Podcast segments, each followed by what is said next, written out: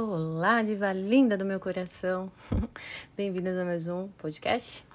Atos dos Apóstolos, né? Segunda temporada é Atos dos Apóstolos. Vamos ler hoje o capítulo 19.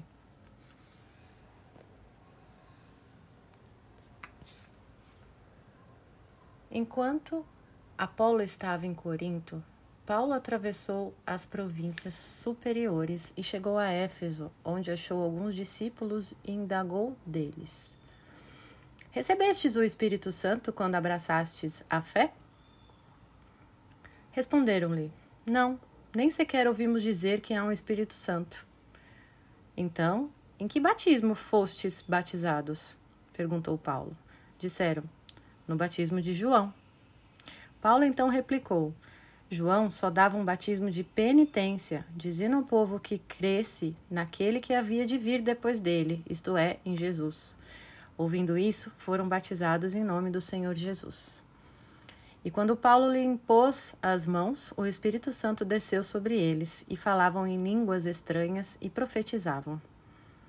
Eram ao todo uns doze homens, número da completude, né? Doze.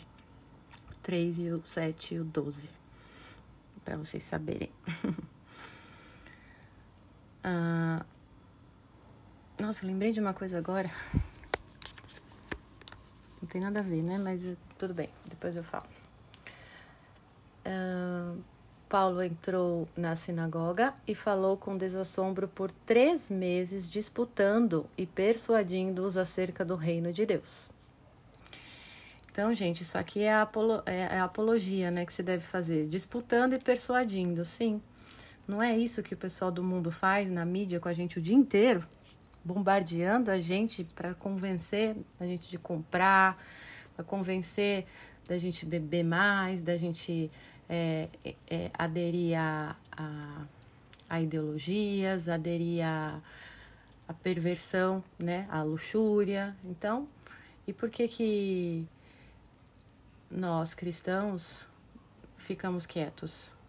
Devemos fazer o mesmo. E nisso que Jesus sempre fala, e os meus são nécios lentos, tolos, né? É a virilidade cristã de saber, de se instruir, para persuadir, para disputar, para estar tá ali, né? Uh, eu, o que eu lembrei são duas coisas, vou falar uma, acho que vale a pena. Essa questão de Pentecostes, quando o Espírito Santo foi enviado com a subida do, após a subida de Cristo à direita do Pai, é, em que desceu sobre Maria e todos os apóstolos, e multidões depois ali falavam em línguas diferentes, mas todos se entendiam. O que significa isso? Que não é a língua em si, se é alemã, brasileira, é, é português, é, é russo, italiano, que faz as pessoas se entenderem ou não. Mas há uma linguagem, a linguagem que vem da empatia, a linguagem do coração, que é possível as pessoas se entenderem, mesmo ouvindo uma língua diferente. É muito bonito essa, esse significado de línguas, né? Voltando à leitura. Mas, como alguns se endurecessem e não crescem, desacreditando a sua doutrina diante da multidão, Apartou-se deles e reuniu à parte os discípulos, onde os ensinava diariamente na escola de um certo tirano. Isso durou dois anos, de tal maneira que todos os habitantes da Ásia, judeus e gentios, puderam ouvir a palavra do Senhor. Deus fazia milagres extraordinários por intermédio de Paulo. Então, extraordinários, né? São sobrenaturais para que crescesse rapidamente é, a cristandade, né? De modo que lenços e outros panos que tinham tocado seu corpo eram levados aos enfermos, e afastavam-se deles as doenças, e retiravam-se os espíritos malignos. Alguns judeus exorcistas que percorriam vários lugares inventaram invocar o nome do Senhor Jesus sobre os que se achavam possessos dos espíritos malignos, com as palavras: Esconjuro-vos por Jesus a quem Paulo prega. Assim procediam os sete filhos de um judeu chamado Sevas, sumo sacerdote. Mas o espírito maligno, olha só que legal, replicou-lhes: Conheço Jesus e sei quem é Paulo, mas você? Quem é? Vós quem sois? O demônio disse, né? Nisto, o homem possuído do espírito maligno, saltando sobre eles, apoderou-se de dois deles e subjugou-os, de tal maneira que tiveram que fugir daquela casa feridos e com as roupas estraçalhadas. Este caso tornou-se, em breve, conhecido de todos os judeus e gregos de Éfeso, e encheu-os de temor, e engrandeceram o nome do Senhor Jesus Cristo. Perceba que tudo concorre ao bem todos esses acontecimentos que parecem, né, uma ruim, né, é, mal, nossa, o Senhor vai deixar o, o espírito fazer isso com né, o sacerdote, tudo bem que ele não estava, mas né, ele estava tentando ajudar. Não é assim que se vê as coisas, gente. Assim é uma visão muito superficial, muito rasa. Por meio dessas coisas, muita gente era convertida. Tudo concorre ao bem. Muitos dos que haviam acreditado vinham confessar e declarar as suas obras. Muitos também que tinham exercido artes mágicas ajuntaram seus livros e queimaram-nos diante de todos. Calculou-se o seu valor e achou-se que montava cinquenta mil moedas de prata. Foi assim que o poder do Senhor fez crescer a palavra e a tornou sempre mais, eficaz.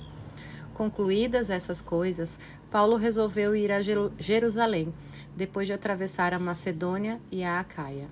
Depois de eu ter estado lá, disse ele, é necessário que eu veja também Roma. Enviou a Macedônia dois dos seus auxiliares, Timóteo e Erasto, mas ele mesmo se demorou ainda por algum tempo na Ásia. Por esse tempo ocorreu um grande alvoroço a respeito do Evangelho um, ourives chamado Demétrio, que fazia de prata templozinhos de Artemis, dava muito a ganhar aos artífices. Convocou-os juntamente com os demais operários do mesmo ramo e disse: Conheceis o lucro que nos resulta dessa indústria. Ora, estáis vendo e ouvindo que não só em Éfeso, mas quase em toda a Ásia, esse Paulo tem persuadido e desencaminhado muita gente, dizendo que não são deuses os ídolos que são feitos por mão de homens. E assim vamos perder o nosso lucro. Daí, não somente há perigo de que essa nossa corporação caia em descrédito, como também que o templo da grande Artemis seja desconsiderado e até mesmo seja despojada de sua majestade, aquela que toda a Ásia e o mundo inteiro adoram. Essas palavras encheram-nos de ira e puseram-se a gritar: Viva Artemis dos Efésios! A cidade alvorou-se e todos correram ao teatro, levando consigo Caio e Aristarco, macedônios e companheiros de Paulo. Paulo queria apresentar-se ao povo, mas os discípulos não o deixaram. Até alguns dos asiarcas, que eram seus amigos, enviaram-lhe recado, pedindo que não se aventurasse a ir ao teatro. Todos gritavam ao mesmo tempo. Imagina uma 25 de março, imagina essas, essas revoluções, meus amores. É isso, tá? Todos gritavam ao mesmo tempo. A assembleia era uma grande confusão e a maioria nem sabia porque se achavam ali reunidos. Esse é o problema dessas revoluções. O povo vai porque tá todo mundo indo, mas nem sabe o que, que tá fazendo lá. Então fizeram sair do meio da turba Alexandre, que os judeus empurravam para a frente. Alexandre, fazendo sinal com a mão, queria dar satisfação ao povo. Mas quando perceberam que ele era judeu, toda a voz gritaram, todos a uma voz gritaram pelo espaço de quase duas horas: Viva Ártemis dos Efésios!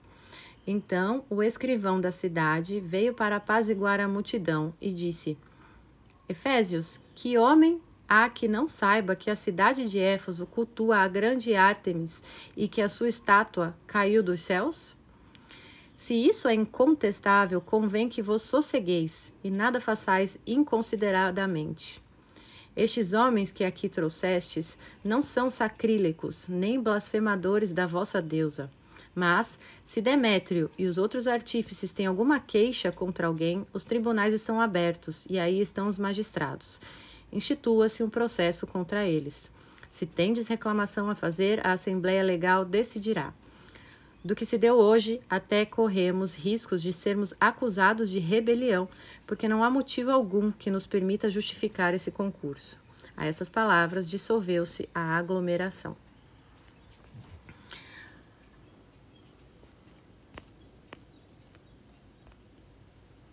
Eu vou continuar o 20, tá, meus amores? Porque como é mais histórico, né? Tá curto o, o podcast, eu vou ler Atos capítulo 20. Depois que cessou o tumulto, Paulo convocou os discípulos.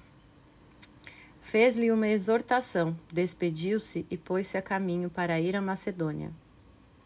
Percorreu aquela região, exortou os discípulos com muitas palavras e chegou à Grécia, onde se deteve por três meses. Como os judeus lhe armassem ciladas no momento em que embarcar para a Síria, tomou a resolução de voltar pela Macedônia. Veja aqui que é prudência, né? Que não é, é a arrogância de a, a coragem tola de se pôr lá na frente e morrer, né? Saber o momento de fugir e o momento de enfrentar é a prudência que aponta. Acompanharam-no Sópatro de Bereia, filho de, de Pirro, e os tessalonicenses Aristarco e Segundo, Gaio de Derbe, Timóteo, Tíquico e Trófimo da Ásia. Estes foram na frente e esperaram-nos em Troade. Troia, né? Nos outros, só depois da festa de Páscoa é que navegávamos de Filipos, nós outros. E cinco dias depois, fomos ter com eles em Troade, onde ficamos uma semana. No primeiro dia da semana, estando nos reunindo para partir o pão, Paulo, que havia de viajar no dia seguinte, conversava com os discípulos e prolongou a palestra até meia-noite. Havia muitas lâmpadas no quarto onde nós, onde nos achávamos reunidos.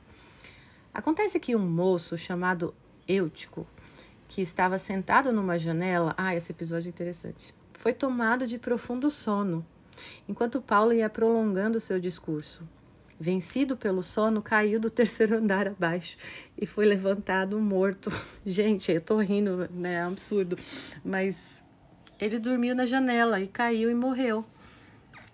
Paulo desceu, debruçou-se sobre ele, tomou-o nos braços e disse: Não vos perturbeis, porque a sua alma está nele.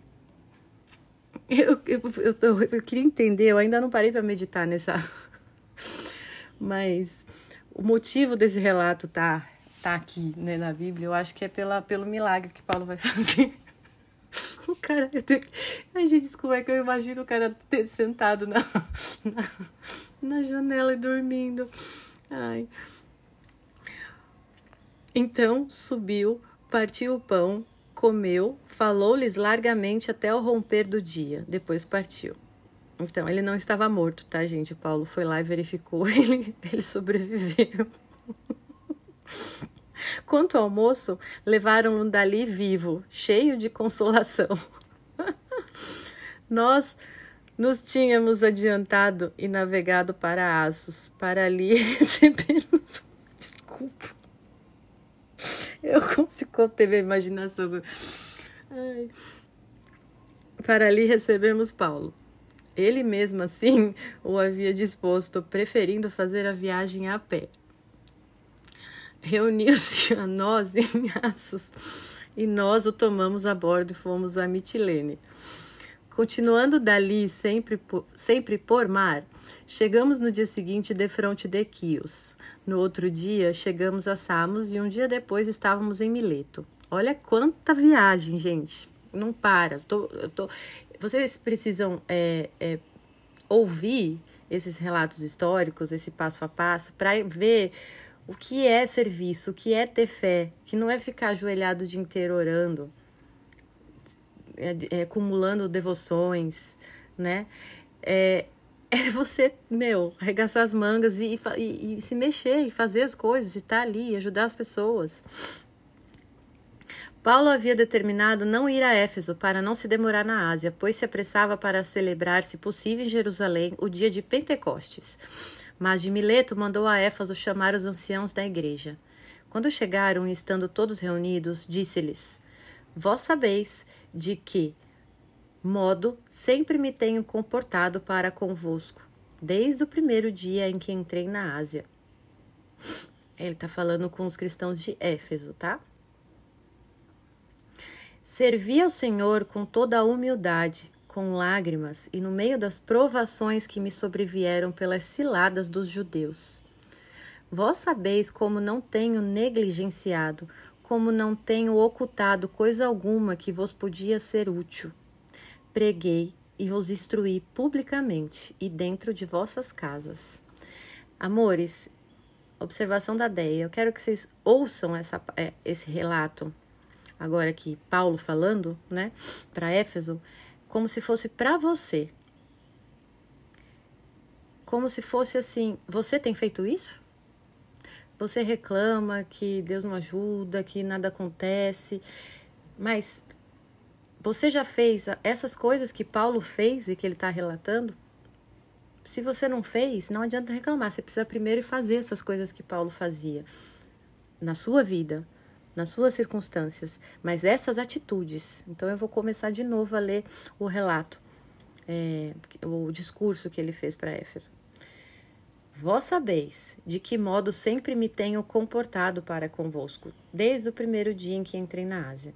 Servi ao Senhor com toda humildade, com lágrimas e no meio das provações que me sobrevieram pelas ciladas dos judeus, por injustiças Vós sabeis como não tenho negligenciado, como não tenho ocultado coisa alguma que vos podia ser útil, ou seja, não havia preguiça nele e nem negligência. Preguei e vos instruí publicamente e dentro de vossas casas, ou seja, no íntimo de vocês. Eu não fui falando de modo impessoal, eu falei com o íntimo de vocês. A simbologia aqui que a gente pode ver na interpretação das casas. Preguei aos judeus e aos gentios a conversão a Deus e a fé em nosso Senhor Jesus. Então, aos gentios e tudo é mais público, né? E para os, os cristãos é mais íntimo. Agora, constrangido pelo Espírito, vou a Jerusalém, ignorando a que ali me espera.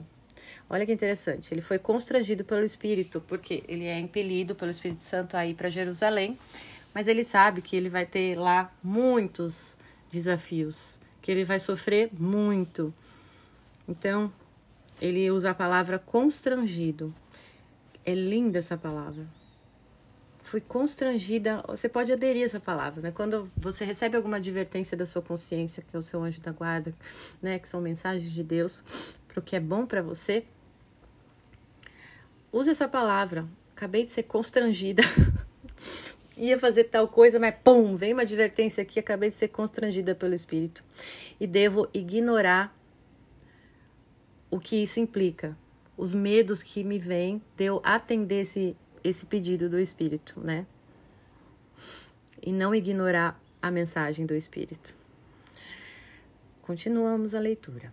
Só sei que, de cidade em cidade, o Espírito Santo me assegura que me esperam em Jerusalém cadeias e perseguições. Então ele já sabe disso. O Espírito avisou também. Mas nada disso temo, nem faço caso da minha vida, contando que termine a minha carreira e o ministério da palavra que recebi do Senhor Jesus, para dar testemunho ao Evangelho da graça de Deus. Sei agora que não tornareis a ver a minha face, todos vós, por entre os quais andei pregando o reino de Deus. Ele não ia mais voltar, ele já sabia.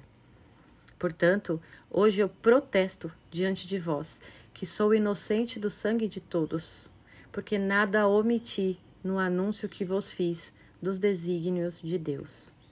Cuidai de vós mesmos e de todo o rebanho sobre o qual o Espírito Santo vos constituiu bispos para pastorear a Igreja de Deus, que ele adquiriu com o seu próprio sangue.